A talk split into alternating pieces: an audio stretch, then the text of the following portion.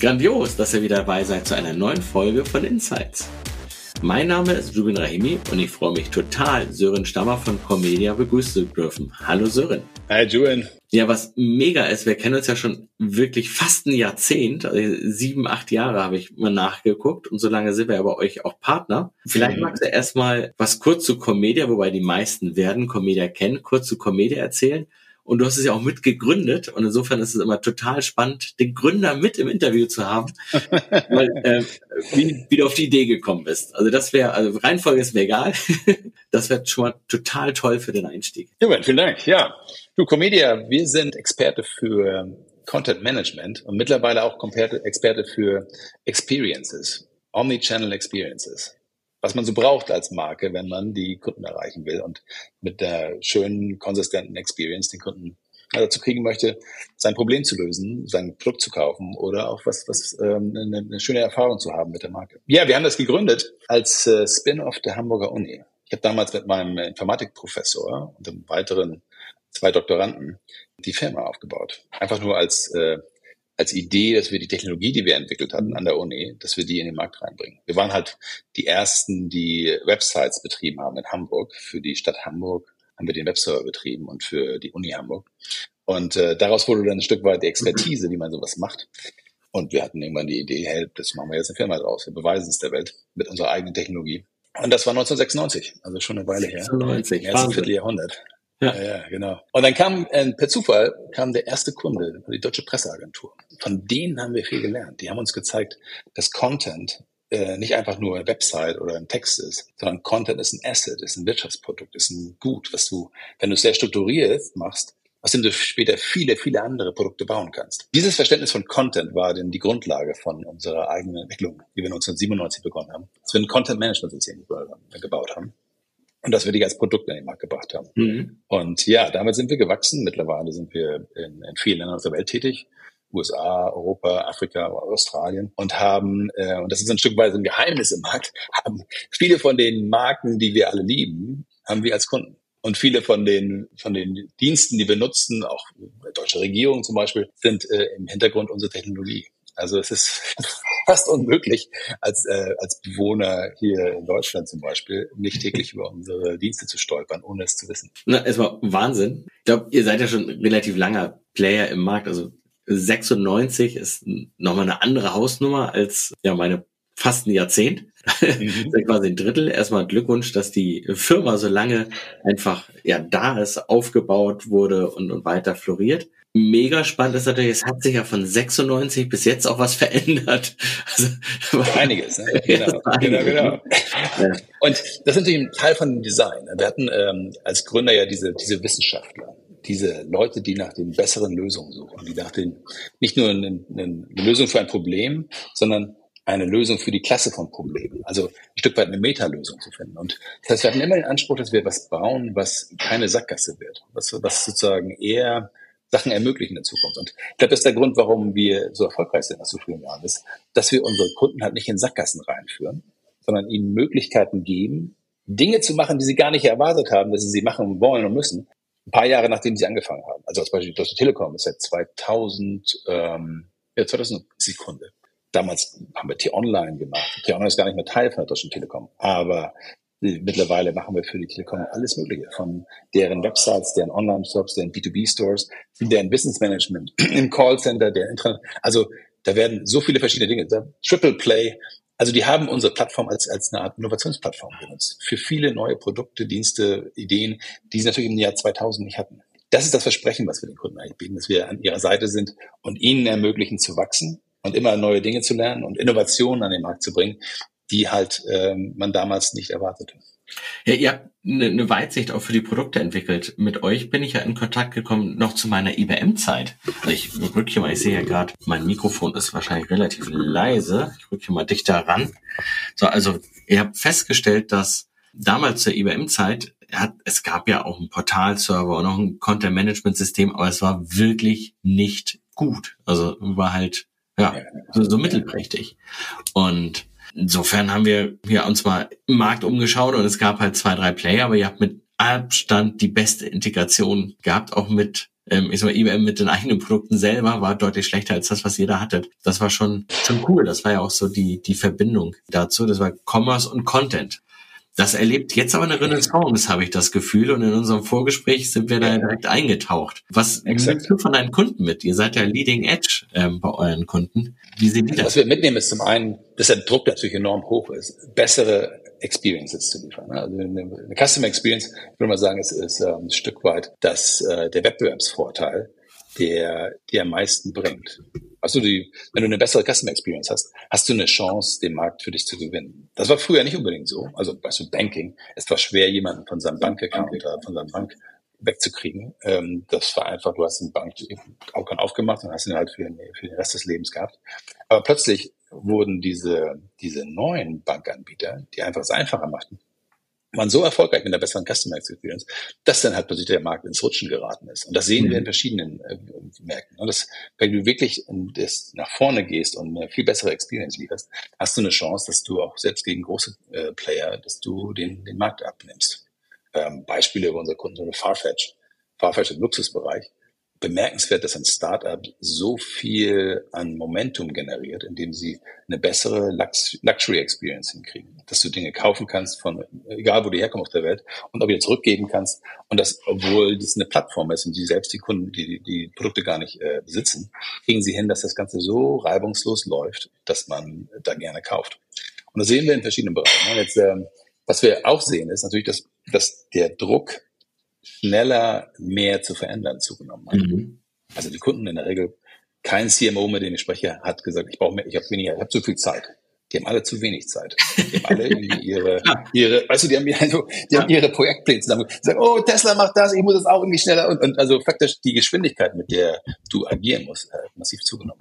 Und gleichzeitig die Komplexität. Aber wir natürlich mit den Kunden reden, die in der Regel nicht ein Land machen mit einer Sprache, sondern die machen dann 100 Länder mit 20 Sprachen. Und die neues, also Farfetch zum Beispiel hat letztens viele weitere Sprachen hinzugefügt und gesagt, hm, wir wollen eigentlich, dass jeder Kunde in jedem Land mit der Sprache äh, bedient wird, die er möchte. Also für ihn ist sozusagen Sprache plötzlich etwas, warum sollte ich jetzt in, in, in Deutschland nicht irgendwie Kantonesisch da irgendwie äh, äh, mir das durchlesen können? Und ich, also die ganze Customer Experience ist plötzlich in vielen Sprachen verfügbar. Und das hat für sie einen, einen wesentlichen Mehrwert, weil die sagen, hey, unsere Kundschaft ist global. Und selbst in Deutschland ist ein Viertel der Bevölkerung nicht deutschsprachig aufgewachsen. Das ist eine also, Wahnsinn Zahl, ne? das muss man sich mal reinziehen. Das, das ja, das, das haben wir. Ja. Ziehen, ne? ja. Genau, und in Sprachen ist zum Beispiel so, das macht einen emotionalen Unterschied, ob du in deiner eigenen äh, Muttersprache angesprochen bist oder eben nicht. Wir haben es gemerkt in der Corona-Krise, die, die deutsche Bundesregierung ist auch unser Kunde. Also wir machen viele von den von den Ministerien. Und ein Portal, was auf Comedia läuft, war diese Corona-Informationen, äh, äh, die jeden Tag rausgingen. Ja. Viele Infektionen und so weiter. Ähm, und vom Robert-Koch-Institut. Was herauskam ist, es war wichtig jetzt, dass wir Corona-Informationen sehr schnell in allen Sprachen, die in Deutschland gesprochen werden, in möglichst allen Sprachen bereitstellen. Ansonsten erreicht man die Minderheiten nicht. Und das war natürlich kritische Information, was zu tun ist. Das war also plötzlich, dass wir die, das Know-how von der Mehrsprachigkeit bei den Luxuskunden, wir jetzt plötzlich benutzt haben, dann für Krankenkassen und für, für Leute, die halt ne, in Deutschland unterwegs sind, aber trotzdem alle Sprachen anbieten. Sicherheit haben wir kurz ein Thema und Scalability, aber das habt ihr ja schon seit Ewigkeiten. Ähm. Ja, die, auch ein Riesenthema, ein Riesenproblem. Wir haben es ähm, damals für die Vancouver Olympics gemacht. Das darf ich eigentlich gar nicht sagen, aber wir waren sagen hinter einer Website, die mal für zwei Wochen die, die Website mit den meisten Traffic war, wurde uns gesagt. Echt?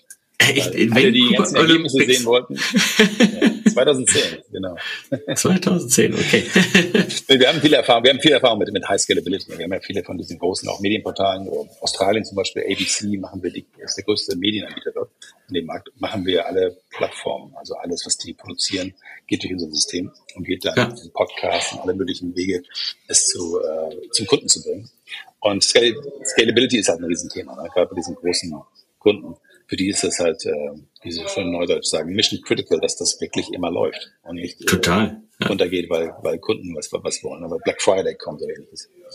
Das andere, was wir im Markt sehen, ich habe es ja vorhin mal angesprochen, dieses Thema ähm, weil wir mehr Veränderungen haben und mehr Komplexität, gibt es halt auch ein Stück weit bessere Lösungen. Ne? Dass man sagt zum Beispiel Content, äh, früher waren das ja oftmals seitenbasierte Systeme, jetzt sind die mhm. halt äh, eher Content-Objekte, die ich halt benutzen kann, die ich mein eigenes Frontend baue. Das Witzige ist, es hat Comedia seit Anfang an als, als Konzept gab. Also es war eins der Dinge, die wir, mit denen wir groß geworden sind. Das Content für uns halt äh, diese Business Assets waren, diese Objekte, die eine API haben, mit der ich programmieren kann. Jetzt nennt man das äh, Headless und ein paar neue Standards wie, wie GraphQL zum Beispiel. Das ist für unsere Kunden natürlich un, un, hochrelevant, dass sie das äh, von uns kriegen. Und äh, machen wir seit, seit geraumer Zeit. Was ist aber auch interessant ist, ist irgendwie das, die Frage aufkommt, ja, aber warum kann ich nicht alles mit diesen äh, neuen Headless Playern machen? Es gibt ja auch neue Startups, die jetzt äh, den Markt reinkommen. Total, das wäre jetzt auch eine Frage von mir gewesen.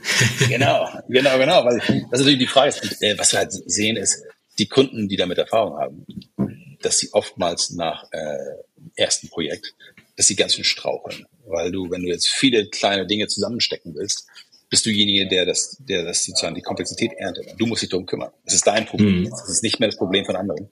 Und während diese alten, großen Legacy-Systeme, die du auch angesprochen hast, zum Teil natürlich zu starr waren und zu inflexibel, ist die Idee, dass du auf die andere Seite gehst und du hast die ganzen Fragmente und die ganzen kleinen Dinge.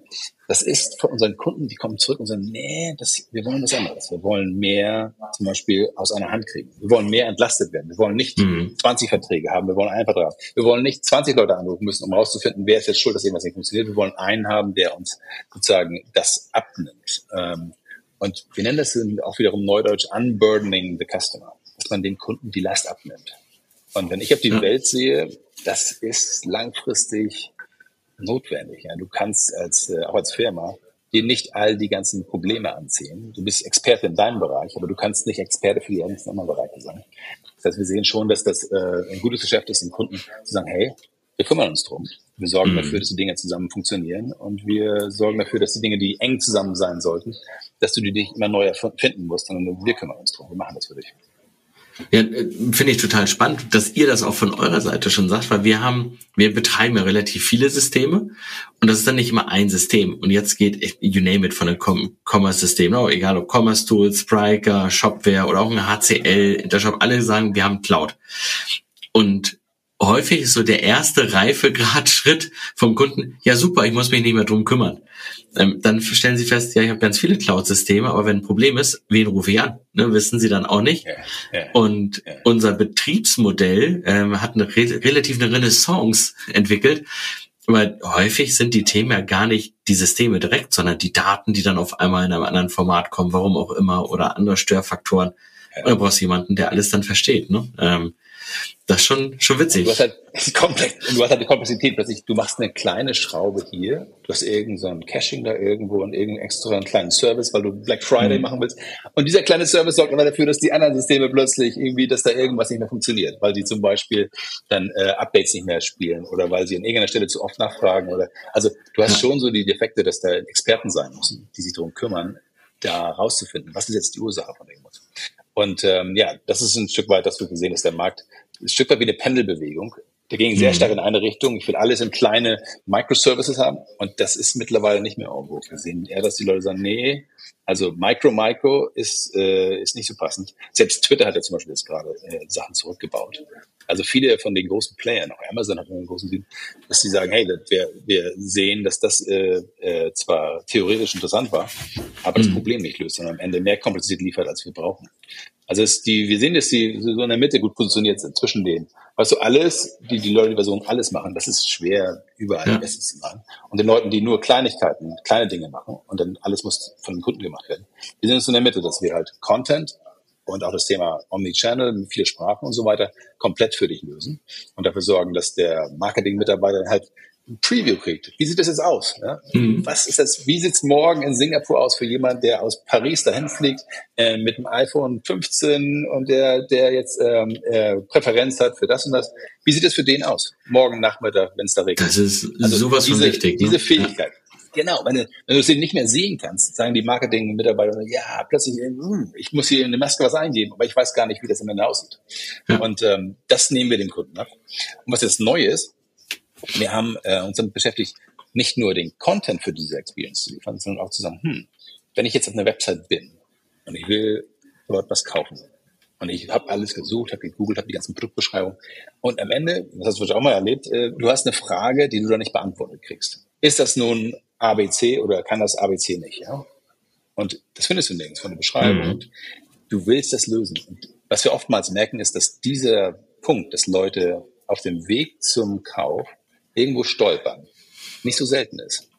Und es gibt Lösungen dafür, die dann sagen, in dem Moment, hey, klick hier und du kannst mit, äh, mit jemandem reden, der Experte ist. Oder klick ja. hier, du kannst mit jemandem sprechen. Oder klick hier, du kannst mit jemandem chatten. Oder, oder sogar einen Videochat machen. Sowas wie Apple gerade bei ihrem Online-Store macht. Dass du halt eine Video-Session mit einem Genie-Experten im Online-Store machst, um dein iPhone auszusuchen. Das sehen wir als äh, einen wesentlichen Vorteil von dem, was wir jetzt können. Wir sehen Kunden, die damit ihre Conversion Rate auf der Website verdoppelt und bis zu vervierfacht haben in sehr kurzer Zeit. Und da habe ich ein persönliches Beispiel. Ähm, wir haben ein Haus gekauft, das wir renoviert haben. Wir haben aber nicht ähm, alle Fenster neu gemacht. Wir haben einige alte Fenster da und die ziehen. Mhm. Und letztes Jahr habe ich schon gesagt, ich brauche dann irgendwie so Tesamol. Also warum? Äh, Tesa hat das super gemacht. Für mich war es nicht, ich brauche irgendein Abdichtungsprofi, war Tesamol war mein Suchbegriff. Also super Job. ähm, also war letztes Jahr im Herbst und immer abends gemacht. Und dann dachte ich, okay, jetzt habt ihr vier Profilarten, soll ich ein E nehmen oder ein P oder Genau, welche? Keine Ahnung. Ja. Ich habe dann einfach nie bestellt. Ja. Bis ich dann dieses Jahr gesagt habe, ich bestelle einfach mal irgendeins und guck mal, ob das passt. Na, weil die gesagt haben, für welche Dicke und wie viel Millimeter. Hey, Alter, wie willst du das messen? Ja, genau.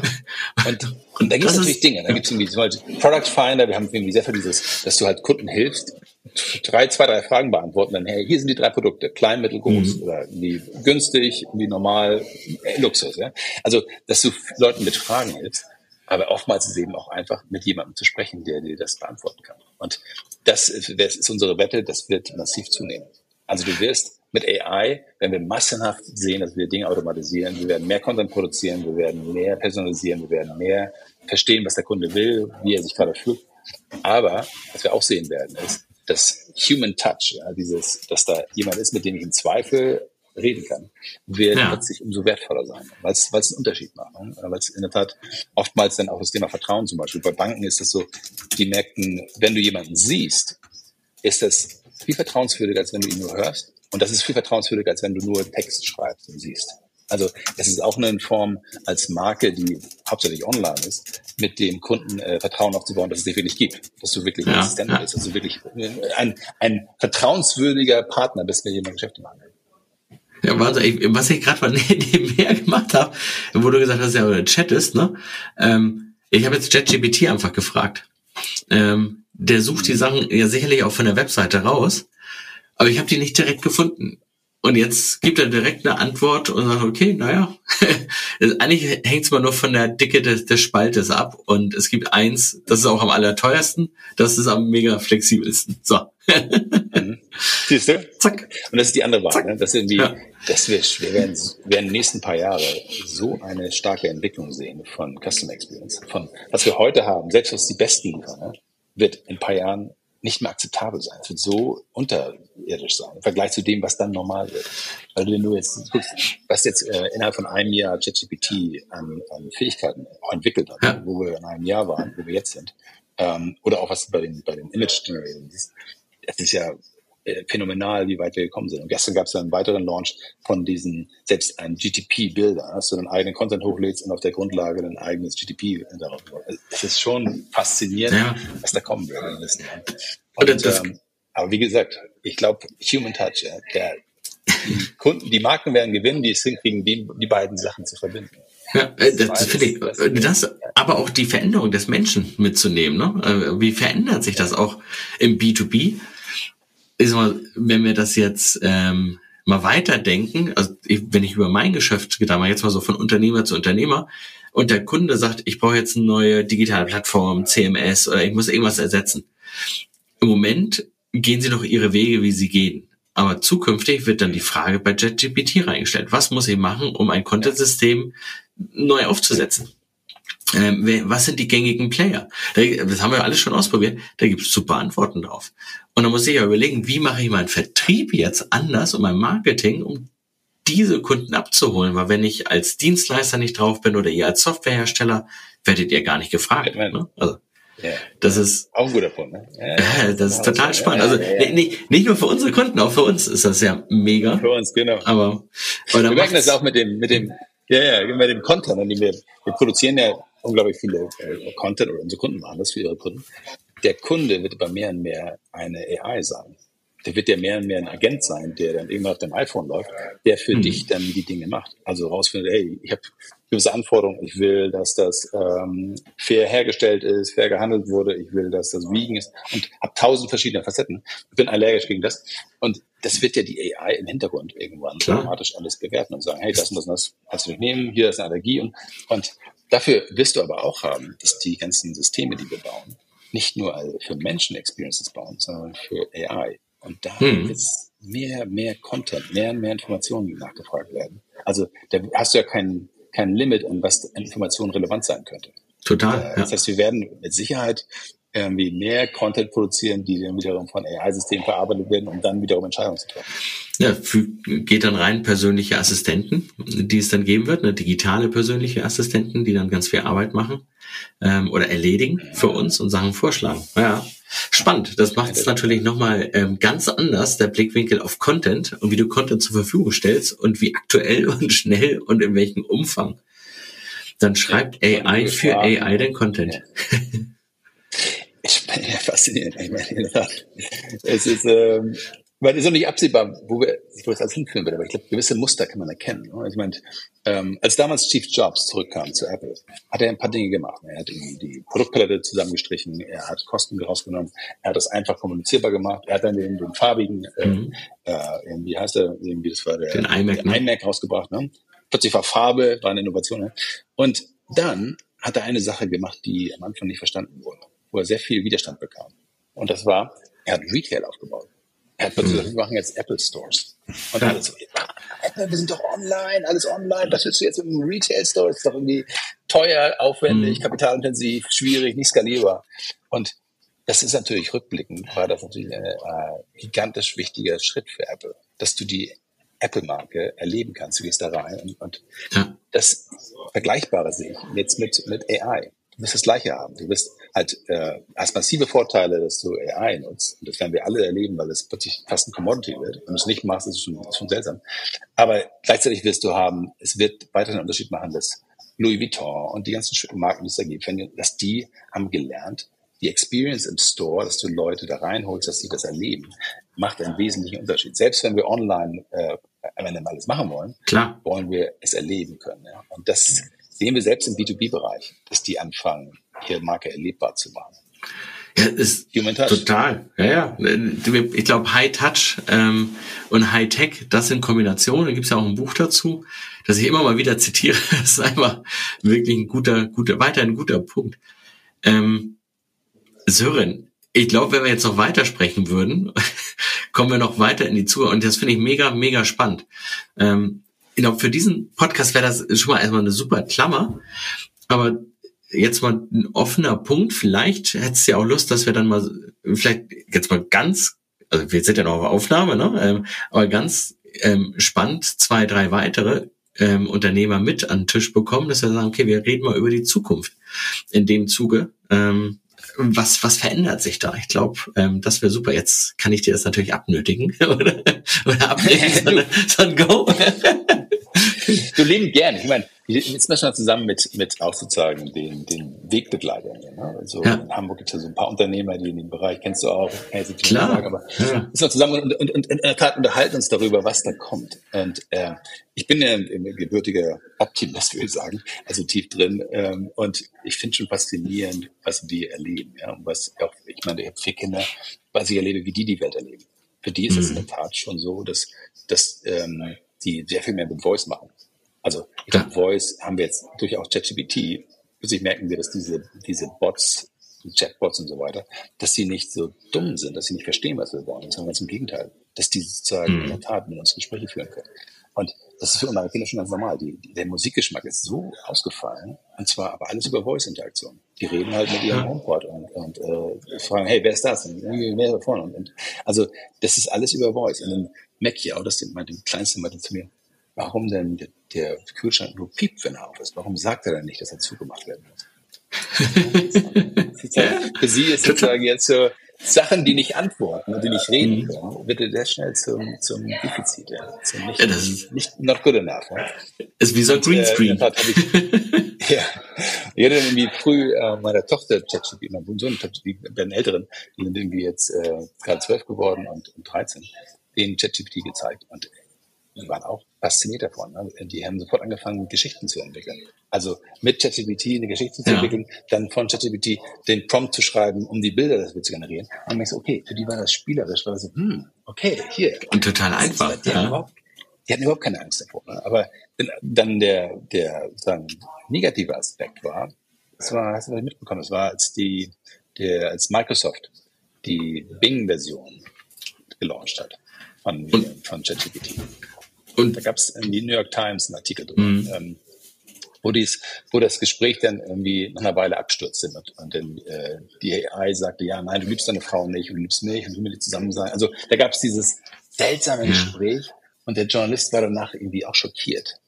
Der war sozusagen, hey, er konnte nicht schlafen weiter. Das war, das war so surreal, dass du praktisch dich von einer AI, von der du weißt, dass sie keine Gefühle hat, dich emotional manipuliert fühlst. Und ich dachte an meine Tochter, die Siebenjährige, damals ein bisschen sagte, hey, sie, sie, ähm, sie hat äh, zum Valentinstag, sie hat noch keinen Freund und sie fühlte sich nicht gut und sie ist traurig und sie ist noch kein Freund. Du bist sieben Jahre alt. und, ähm, dann dachte ich, okay, wenn sie jeden Abend mit, mit, mit so einer AI spricht, das wäre auf der einen Seite hilfreich, sie könnte alle ihre Sorgen loswerden und so weiter. Aber sie würde die auch sozusagen auf die AI emotional hören, auf eine Art und Weise, Klar. die bemerkenswert ist. Also, dass AI Macht über uns hat, weil sie halt wir denken, es hat Gefühle oder es fühlt sich so an, als hätte es Gefühle. Das, ja, also, weil die Antwort ja auch... ein Tamagotchi, das sagt, hey, du kannst mich nicht töten, du kannst mich nicht töten, ich tue mir weh. Und das hat schon eine Dimension, über die wir nachdenken müssen. Was, was heißt das? Was, auch für Marken. Was heißt das für Marken, wenn sie, wenn wir AI nutzen? Wie viel Autonomie wollen wir der AI geben? Oder auch wer steht dafür gerade, was mhm. da kommuniziert wird, mit welchen emotionalen Effekten? Ich sag mal, bei einigen Sachen ist AI ja total super. Wenn du Auto fährst, da gibt's klare Regeln und so weiter. Aber wenn wir in kulturelle Bereiche kommen oder in den Bereich der Erziehung, ne, das ist ja also indirekte Erziehung, ähm, auch wenn dann ein Kind einer AI was erzählt, was ist dann die Antwort? Ne? Also, was antwortet die genau. AI? Und wenn du dann halt in einem kulturellen Raum bist, ich will jetzt gar nicht mal Richtung ähm, islamisch gehen, sondern einfach sehr konservativ im, im westlichen ähm, The Silver Ring Thing, ne? dann ähm, ja. ist es ja, also bei den Amerikanern, ich glaube, das ist, die tragen den Ring so lange, bis sie dann verheiratet sind und dann dürfen sie das erste Mal ähm, ja mit ihrem Partner ins Bett hüpfen. Und das ist ja sehr konservativ in der Ecke, aber du ganz anders denkst und die AI so gefüttert wurde, hm. ja, wie sollen sie es bewerten? Ne? Das ist, aber das sind vielleicht auch erstmal die Anfangsthemen und irgendwann hast du Schalter, dass so eine ähm, AI im Haus dann halt ähm, angepasst auf all das, was du sagst, ähm, wie du agierst, in dem Raum dann halt agiert. Ne? Ich will die konservative Version haben. Sowas wie jetzt mit Elon Musk mit Grok, ja? zu sagen, hey, ich will jetzt eine AI, die ein bisschen sarkastischer ist und die ein bisschen mehr sozusagen. Genau. ja sexistisch, ich will eine AI, die sexistische Witze macht. Also, also ja, immer, die Frage ja. haben wir immer. Ne? Das AI, ja, welche, welche Variante will ich jetzt, mit welchen Werthaltungen will ich jetzt irgendwie äh, bei mir zu Hause benutzen? Ja. ja. Also zum Thema Zukunft, viele, viele große Fragen. Ja, super. Ja, dann erstmal herzlichen Dank. Wir sind, glaube ich, über 30 Minuten schon hier in dem, in dem Talk und ich habe das Gefühl, es waren drei. Also ist super. Danke für all die Insights, lieber Sören. Das ist ein gutes Zeichen. ist ein super Zeichen. Danke. Ja, vielen Dank für die Einladung. Es war mir eine gerne. Freude. Lass uns mal Und, sowas gerne wieder machen. Ja, äh, ich das mit dem so ein, so ein Future Talk das nehmen wir auf. Das gebe ich gleich weiter. Und ja. insofern danke, dass du da warst. Ich hoffe, ihr hattet auch alle Spaß, ähm, uns zuzuhören und konntet das ein oder andere mitnehmen. Bei Fragen, Anmerkungen gerne Kommentare füllen oder uns direkt ähm, anschreiben über die gängigen Profile und Social Media Plattformen. Wir sind da ja aktiv. Sören, danke nochmal und dir eine ganz erfolgreiche Woche. Danke, Julian. Bis bald. Danke, bis Ciao. bald. Tschüss.